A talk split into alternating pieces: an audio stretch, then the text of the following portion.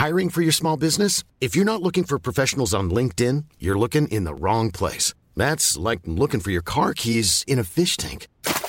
LinkedIn helps you hire professionals you can't find anywhere else, even those who aren't actively searching for a new job but might be open to the perfect role. In a given month, over 70% of LinkedIn users don't even visit other leading job sites. So start looking in the right place. With LinkedIn, you can hire professionals like a professional. Post your free job on linkedin.com slash people today.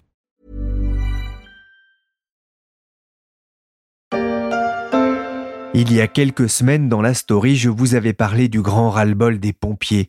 C'était avant la crise du coronavirus. Le gouvernement avait en partie éteint la colère de la cohorte des soldats du feu, volontaires ou professionnels. J'ai reçu peu après un message d'un responsable des pompiers de Paris qui voulait aborder le statut à part de ces militaires, et en dialoguant par mail avec lui, j'ai eu envie d'en savoir plus sur la façon dont ils avaient abordé cette crise sanitaire.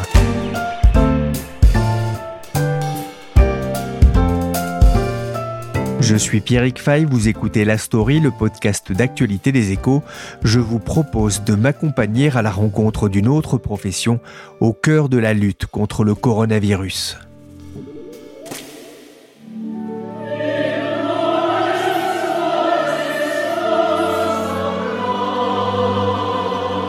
Dire merci, c'est le message magnifique et tout en chœur adressé par l'orchestre, les chœurs et le ballet de l'Opéra national de Paris à tous ceux qui travaillent avec dévouement et courage pour que notre monde ne sombre pas dans le chaos.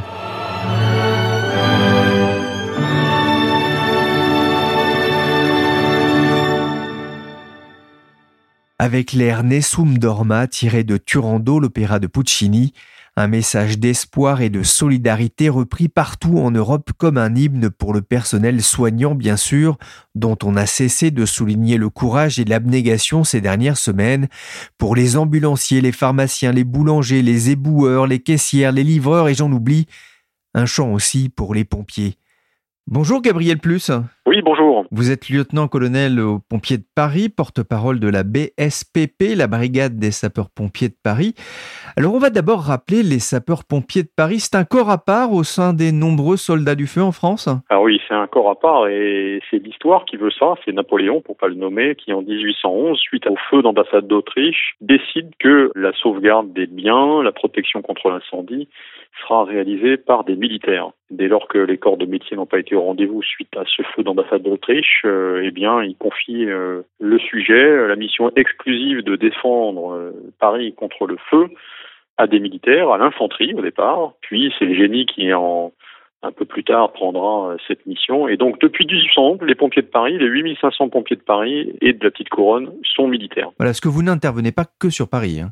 Effectivement, on intervient sur quatre départements et ça c'est unique en France dès lors que les pompiers de Paris euh, sont une unité interdépartementale. Concrètement, ça veut dire quoi? Quand vous faites le 18 ou le 112 euh, dans les Hauts-de-Seine, dans la Seine-Saint-Denis ou à Paris intramuros, vous tombez au même centre d'appel et ça c'est unique en France puisque le reste de la défense euh, et de la protection des biens et des personnes euh, en France sont organisés de manière départementale. Et sur Paris, la petite couronne, eh bien, il y a quatre départements, un seul centre de gestion des appels, un seul centre de gestion de crise pour les pompiers de Paris. Et 8500 pompiers militaires et des hommes et des femmes aussi. Ah, des hommes et des femmes, tout à fait, bien sûr. Oui, Alors, la féminisation des armées a commencé dans les années 2000 et euh, on a suivi cette euh, direction et on a euh, environ 3% de femmes qui sont dans les unités d'intervention. Donc ça reste une unité majoritairement d'hommes, mais je tiens à souligner que la féminisation est quelque chose auquel on croit. Le leadership féminin est une réalité puisque nous avons deux commandants d'unité, hein, deux capitaines féminins qui commandent des unités d'incendie. J'en profite pour rappeler que les pompiers de Paris, c'est le troisième corps au monde au niveau du secours à personne et, de la lutte contre les incendies, et c'est le premier corps européen. Les pompiers de Paris se sont aussi retrouvés forcément en première ligne pour protéger la population contre le coronavirus? Alors les, pompiers de Paris se sont retrouvés euh, concourant à la mission, hein, cette mission exceptionnelle, dont la responsabilité, je le rappelle, incombe essentiellement au ministère de la Solidarité et de la Santé. Donc en fait, les pompiers en général sont en appui des soignants dès lors qu'ils ont pris euh, avec leurs collègues du SAMU un certain nombre d'interventions Covid. Durant cette crise, quelles ont été les missions des pompiers de Paris? Eh bien, on a répondu de différentes manières. Quand euh, la vague d'augmentation exponentielle du nombre de personnes touchées par le Covid a été effective, hein, fin janvier, on a vu un nombre d'appels qui s'est enflammé, qui s'est envolé.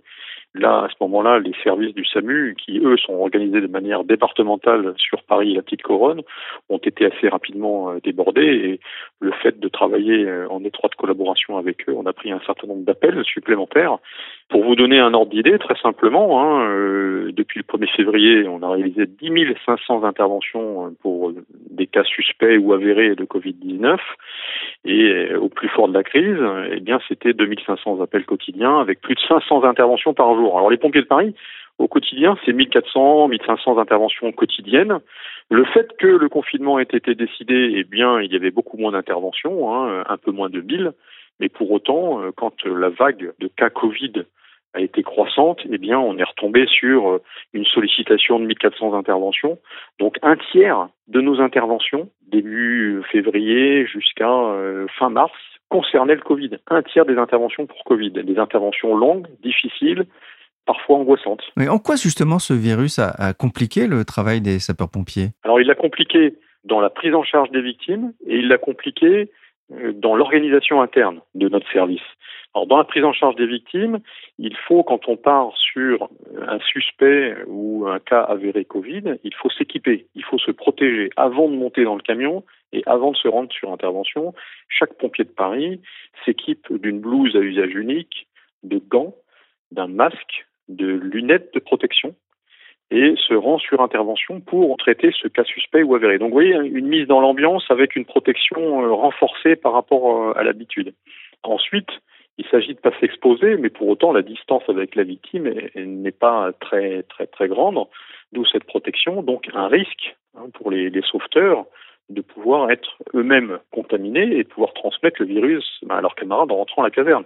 Et donc c'est pour ça qu'en rentrant à la caserne, eh bien il y a tout un protocole de désinfection non seulement des équipements de chaque sapeur-pompier, et ensuite une désinfection euh, très précise de la cellule sanitaire, c'est-à-dire de l'engin, de l'intérieur de l'engin.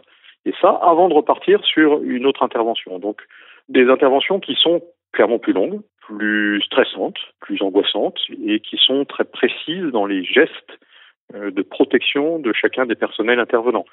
Ensuite, je vous disais, une, organisation un peu bouleversé hein, finalement de, nos gardes puisqu'il a fallu respecter cette euh, distanciation euh, sociale euh, dans nos casernes. Et je rappelle que dans nos casernes vivent non seulement les pompiers qui prennent leur garde, mais aussi les familles. Un certain nombre de casernes disposent d'appartements, hein, puisque quand on part sur intervention, en deux minutes, on est dans l'engin et on part sur le sinistre. Donc il a fallu organiser en fait des bordées. On a fonctionné par par bordées avec des équipes qui ne se croisaient pas, et dès lors que l'un ou l'autre d'une équipe euh, était potentiellement symptomatique, il s'agissait de le décontaminer et euh, de le mettre à l'isolement. Vous voyez, donc déborder, modifier, donc un service modifié en prenant en compte aussi un autre paramètre, que les pompiers de Paris sont pour 70% d'entre eux provinciaux, avec euh, donc euh, les mesures de confinement qui ont entraîné euh, une baisse de fréquentation des transports en commun, SNCF ou RATP. Donc il a fallu en tenir compte et donc aménager le service de garde du personnel pour qu'il puisse eh bien avoir un temps de repos nécessaire, mais aussi un temps de garde qui ne le contraigne pas à prendre trop souvent les transports en commun. Et puis enfin, à l'intérieur de la caserne, en fait, organiser les sorties des familles pour éviter que les familles se croisent avec les jeunes enfants. Tout ça a été, organisé, ma foi c'est bien passé et continue à bien se dérouler puisque j'en veux pour preuve qu'on a eu chez nous sur les 8500 pompiers de Paris uniquement euh, une centaine de cas euh, de gens contaminés et euh, ça sans avoir de, de, cas graves. Donc sur 8500, je dirais qu'on s'en sort assez bien. Voilà quant à l'organisation, après des niveaux de réponse complètement différents, un premier niveau de réponse euh, pour ces interventions qui euh, se constituent d'un véhicule de secours à victimes avec trois secouristes hein, qui sont capables de mesurer le taux d'oxygène dans le sang pour constater cette détresse respiratoire de la victime et puis faire remonter le bilan nécessaire à nos, à nos médecins, puisque seuls les pompiers de Paris en France disposent de leur propre médecin, de leur propre réponse médicale. Éventuellement un deuxième niveau de réponse, qui sont les infirmiers, qui est une, réponse assez euh, récente, assez novatrice, des véhicules légers infirmiers, qui eux sont capables de réaliser des prises de sang, de poser une perfusion pour, soulager clairement la, personne contaminée. Et puis enfin, ben, un troisième niveau de réponse, hein, qui sont les, ambulances euh, de réanimation avec nos avec nos médecins, qui ont contribué eh bien à soulager en fait euh, la réponse médicale des SAMU hein, et qui eux sont capables d'intuber la victime en détresse respiratoire et euh, de prodiguer des gestes d'urgence face à, l'urgence vitale parce que 500 interventions par jour, un certain nombre d'entre elles étaient assez délicates, hein, avec des détresses respiratoires euh, très très très graves. Hein. En première ligne pour éteindre les incendies, les soldats du feu font face à un tout autre brasier. Les tenues habituelles des sapeurs-pompiers de Paris sont remplacées par des blouses chirurgicales. Vous parliez d'un équipement euh, spécial, hein, des, des, des, blouses, des gants, forcément des masques. Euh, vous avez eu des difficultés, vous aussi, à, à avoir accès à, à, ces produits? Alors, effectivement, la, la, la problématique de, de, dotation des, des masques, hein, euh, elle avait été assez euh, anticipée à la brigade. Et pourquoi? Parce que tout simplement, nous avions ce, ce retour d'expérience face au virus H1N1, SRAS ou Ebola qui en fait euh, a favorisé en fait le fait qu'on qu ait toujours un minimum un minimum de stock. Hein. Ça c'est assez vrai pour l'ensemble le, des, services d'urgence. Toutefois, il fallait durer. Et c'est pour ça que euh, tant par la réserve nationale, euh, avec la direction de la sécurité civile, mais aussi avec un certain nombre de partenaires parisiens, des grandes entreprises, nous ont prêté, donné un certain nombre de masques, ce qui nous a permis d'avoir au début une semaine d'avance et puis euh, au mi-mars on avait euh, de quoi tenir jusqu'à fin avril donc assez rapidement on a pu étoffer nos stocks donc on n'a pas été en, en manque de, de, matériel de protection hein, même si on avait établi euh, ce qui s'est révélé à peu près exact une consommation hebdomadaire de 35 à 40 000 masques hein, donc c'était quand même assez euh, assez important. À la caserne de Saint-Denis au nord de Paris, c'est l'heure du rassemblement matinal. Vous rompez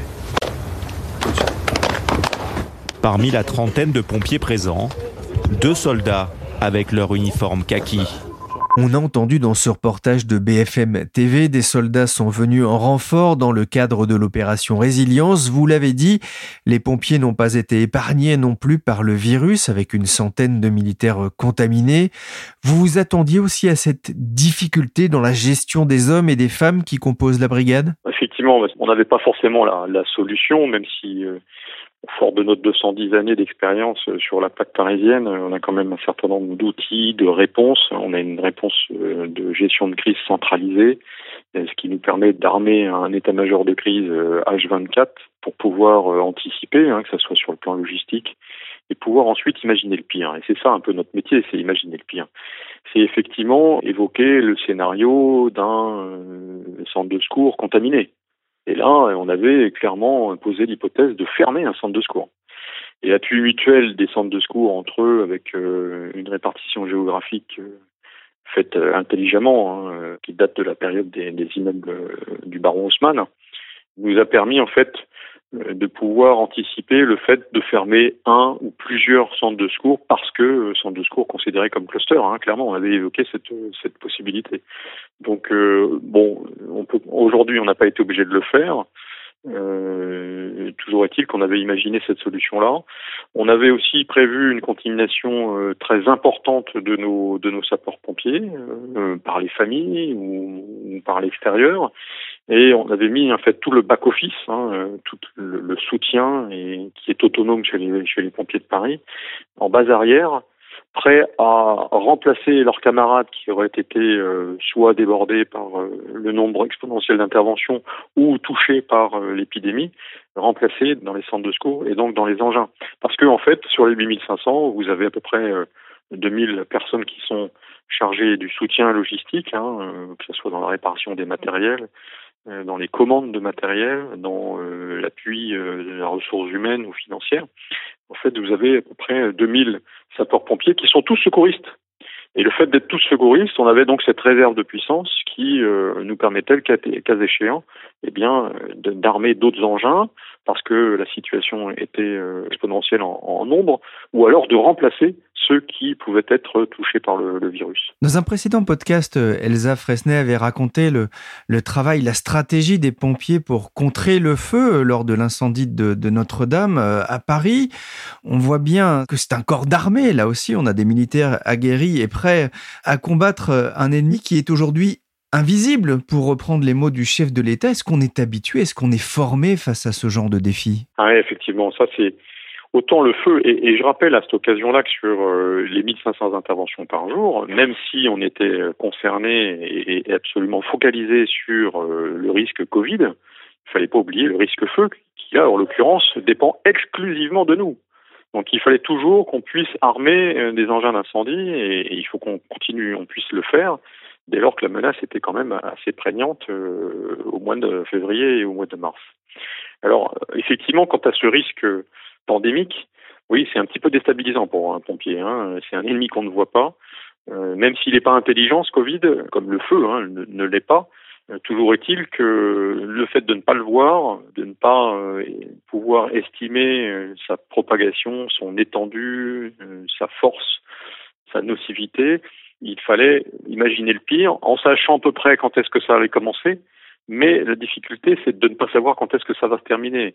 On sait comment le feu va progresser, on sait quand il va baisser d'intensité, on sait en fait quelle est la réponse qu'on va pouvoir adapter et, et, mettre en face d'un incendie aussi euh, fort que soit-il. Et vous avez rappelé euh, l'incendie de Notre-Dame, mais ça, c'est des choses qui sont dans l'ADN du pompier. Face à un virus, effectivement, qu'on ne voit pas, dont on ne connaît pas la propagation sur telle ou telle partie du secteur, et surtout face auquel on ne sait pas quelle est la durée persistante de ce virus, il faut travailler dans la durée. Ça, c'est un petit peu différent de ce qu'on a l'habitude de faire parce que nos opérations, finalement, sont assez limitées dans le temps. Une opération comme le feu Notre-Dame dure une semaine entre le début de l'incendie et puis euh, l'assèchement des parties qui ont été touchées, le transfert des œuvres et puis l'extinction finale de tous les débris euh, charbonnant encore pour être sûr que le feu ne, ne, ne, reprenne pas entre les surveillances et les rondes à effectuer. Là, par rapport au virus, on ne sait pas quand est-ce que ça va se terminer.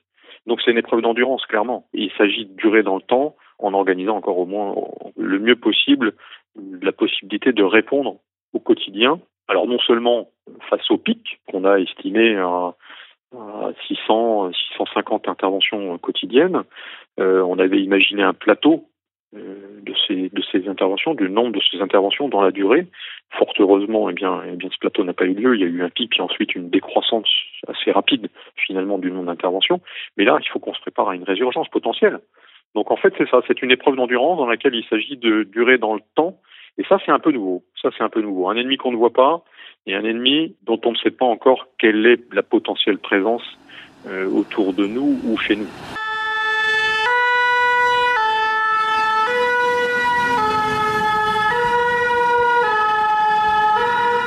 Mais ça veut dire que vous restez mobilisé en cas de, de résurgence ou de, de, de, seconde vague épidémique. Exactement, on doit, on doit rester mobilisé. Hein. Différentes euh, théories sont évoquées, soit une résurgence, soit pas de résurgence. Nous, notre métier, c'est d'imaginer euh, le pire et donc de, euh, de prendre en compte une potentielle résurgence. Donc on doit continuer eh ben, ce système d'organisation par bordée, d'équipes qui ne se croisent pas, pour pouvoir faire appel à éventuellement une résurgence du virus. Oui, tout à fait. Je s'achèvera,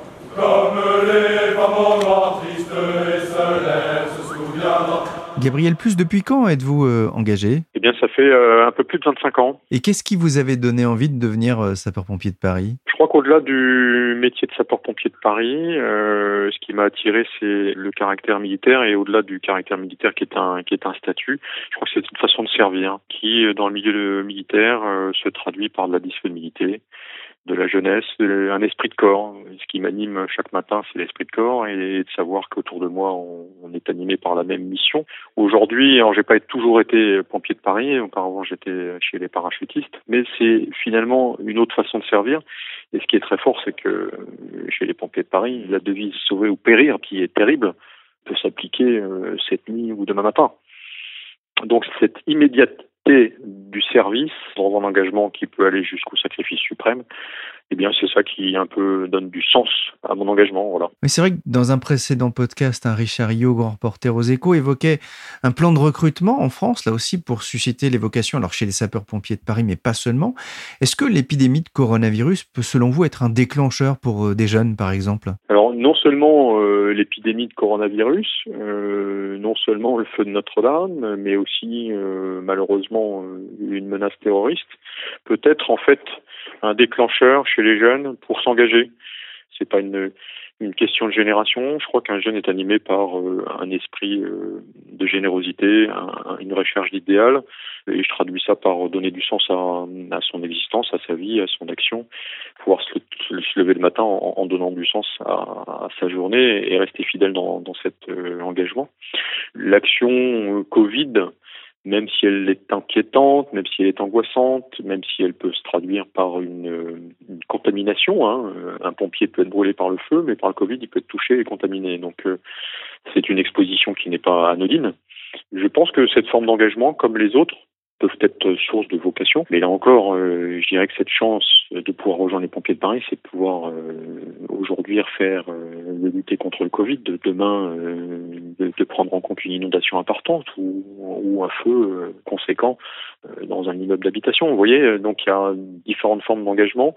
Il y a un peu cette adrénaline qui nous habite parce qu'on ne sait pas à quelle sauce on va être mangé demain, mais bah, on s'y prépare. Et c'est l'esprit de corps euh, qui nous anime, qui permet de se préparer euh, au quotidien, chaque jour, pour faire face à l'indicible, qui effectivement euh, anime cette jeunesse.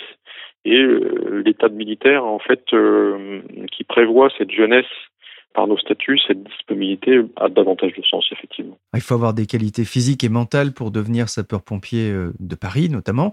Mais même avec tous ces talents, l'homme ou la femme touche parfois ses limites. J'ai lu dans Le Parisien que le chef du service vétérinaire des sapeurs-pompiers de Paris tentait de dresser des chiens pour dépister le Covid-19. Vous en êtes où? Oui, alors le pompier de Paris, depuis 1811, doit préparer l'avenir. Il a imaginé euh, au 19e siècle euh, un véhicule électrique euh, Aujourd'hui, il utilise de plus en plus des drones pour avoir une vision euh, sous toutes ses dimensions d'un sinistre. Il utilise la robotique. Le robot a été employé sur euh, Notre-Dame pour pouvoir prendre en compte l'incendie qui s'était euh, développé à l'intérieur de la nef centrale. Donc en fait, dans toutes ces dimensions, le pompier de Paris essaie d'anticiper et effectivement, chez les pompiers de Paris, il y a un certain nombre de spécialités nautiques, cynotechniques, de sauvetage des bléments, et donc, en fait, la dimension vétérinaire s'est occupée de ce, projet, de participer, un projet qui est international hein, d'ailleurs, hein, de pouvoir utiliser les chiens pour détecter la présence du Covid sur une personne. Les chiens sont déjà utilisés, hein, non seulement pour rechercher des personnes en situation de détresse, mais aussi pour euh, détecter eh ben, un cancer de la prostate. Donc euh, la question se pose de manière internationale euh, sur la possibilité pour des chiens de détecter ce Covid. Foi, si les pompiers peuvent participer à cet effort, à cette prospective, ma foi, allons-y. Hein. Voilà des super pompiers qui ont du flair. Ce sont souvent des malinois, des sprinters spagnols ou labradors formés au dépistage olfactif. Merci Gabriel Plus, porte-parole de la brigade des sapeurs-pompiers de Paris, pour nous avoir raconté sa brigade au temps du coronavirus. Une brigade qui a donc compté une centaine de personnes contaminées, heureusement aucun cas grave. Mais à l'instar du personnel soignant, les pompiers de France ont aussi perdu certains des leurs. Dans les Yvelines, c'est tout un département qui pleure la disparition d'Olivier Lugan, infirmier et pompier volontaire du groupement territorial de Saint-Germain-en-Laye. Il avait 58 ans. La story s'est terminée pour aujourd'hui. L'émission a été réalisée par Willy Gann, chargé de production et d'édition Michel Varnet. Vous pouvez nous retrouver sur toutes les plateformes de téléchargement et de streaming. N'hésitez pas à vous abonner et à partager nos émissions. Pour l'information en temps réel, c'est sur leséchos.fr.